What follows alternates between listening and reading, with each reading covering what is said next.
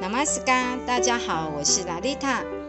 今天我们要接续前一次梳理人生当中的各种关系、财务方面的议题，继续和大家做分享讨论。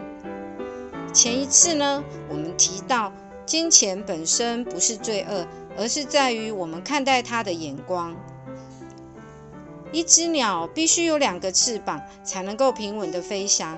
所以，灵性修持与世俗生活是必须被兼顾的。同时，我们也讨论到，也许每个人有量身定做的人生剧本，但它并不决定我们的喜怒哀乐。接下来呢，我们再继续讨论，为什么我们会感受到财务上面的匮乏和痛苦，又或者会因为财务条件好。不由自主的会自觉面子上挂得住，有些优越感。其实啊，这些都是来自于我们自身的价值观、标准、比较，对成就感与安全感的定义，以及周围人的眼光与评判所影响。因为认同社会的眼光，我们对于从事的工作有高低之分。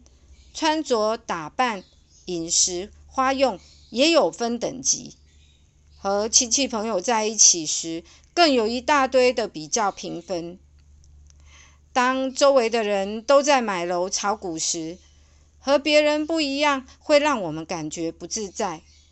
不跟着抢进，看着别人赚钱，好像我们不够聪明，还可能会被嘲笑。所以。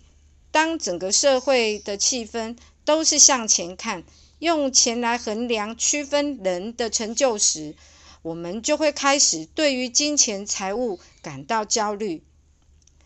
假如我们看清这种心理运作的过程，先让自己安住自在，反而能从财务的云雾当中去看到阳光露出的地方，找到自己努力的方向。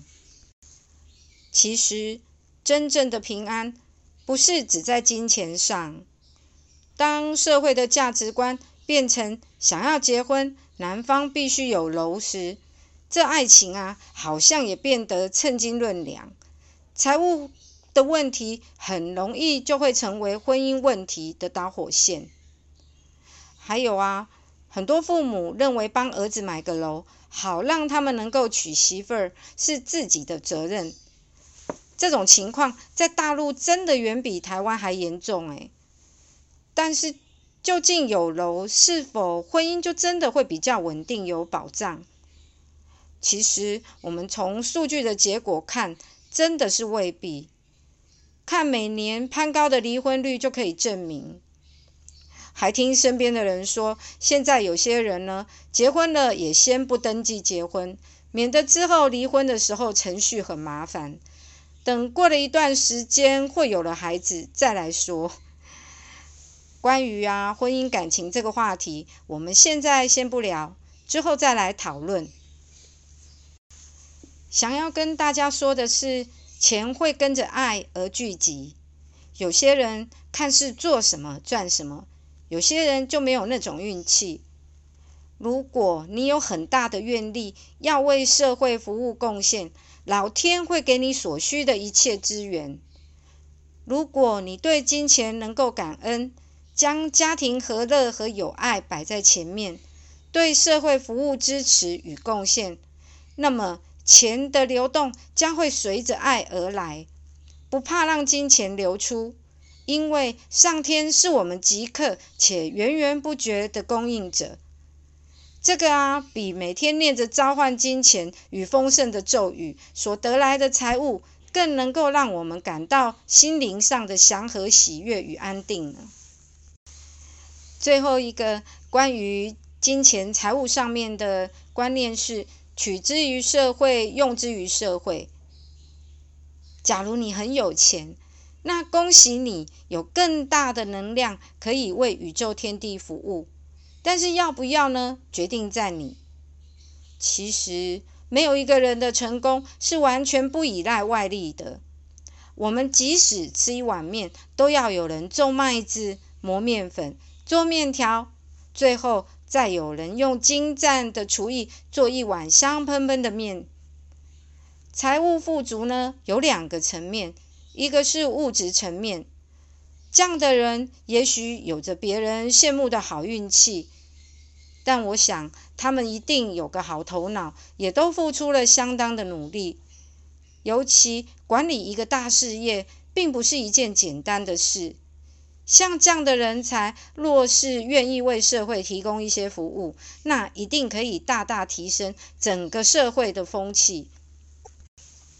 只是有些人的观念还是在于积存这个现象啊，在我们东方社会，不管是中国或是印度，或者是日本、韩国，都有这样的情况。纵有家财万贯，还是舍不得花用，总是想把一切都留给小孩。身旁呢，有位快要七十岁的大姐，她自己膝盖不好，动了手术，换了人工关节。到协会来上课呢，还是搭公交，舍不得坐计程车。但是我经常在 IG 上看到他的小孩带着女朋友到国外旅游，或是到名贵的餐厅吃美食的各种欢乐照片。这钱对这位大姐来说，只是银行存折上面的数字，她根本享受不到。而他的小孩倒是很有福气。不用工作就可以带着女朋友享受他和先生一辈子辛苦的积存。我们有其他伙伴就开玩笑说：“啊，那还只是女朋友诶，会不会是媳妇都还是个未知数呢？”但你看，我们身边是不是不乏这样的人呢？财务富足的另一个层面是在心灵方面，生活简单，衣着质朴，说不上有钱。但从来好像也没有缺什么。忙于工作事业之外，也乐于参加一些社会服务，结交一些志同道合的朋友。若是其他人有一些身体或生活上的困难，也愿意提供一些财务、时间、知识或是情感上的支持。虽然说人生不是什么大富大贵。但内心的祥和喜悦，也从来不感觉各方面有什么匮乏。每个人的人生，究竟来说，其实是自己安排的，是自己的念以及自己的觉受所安排的。佛教里有个三轮体空的布施观念，没有施者、受施者以及所施之物，在瑜伽合一的境界里。没有你，没有他，没有我，一切都是老天，一切都是老天的创造。有钱没钱，不过是我们此生扮演的一个角色。如果啊，我们把钱看得很重，非常执着在金钱的聚集，那么下辈子干脆直接变成钱好了，或者变成银行里放钱的金库或保管箱。这样子，肚子里永远就放着满满的钞票。再不然呢，就会像我这样了，在银行里工作了三十年，每天有数不完的钱，报表上看的数字都是后面有好几个零的数字。但是每天最紧张的就是今天的账合不合。最后呢，要跟大家讲件有趣的事情。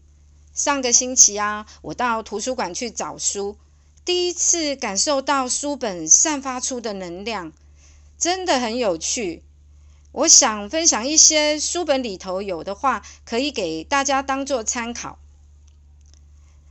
比方说，生活当中，我们可以每天这样祝福自己：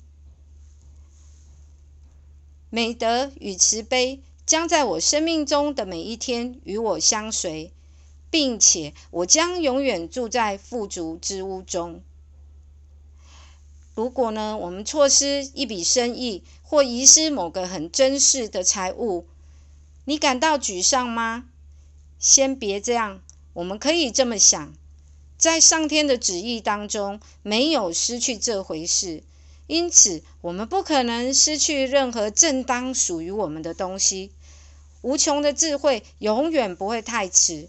无穷的智慧，知道失而复得的方法，或是找到等价的东西。常常在生活当中也会发生这样的情况，就是朋友借了一笔钱，却迟迟不愿归还。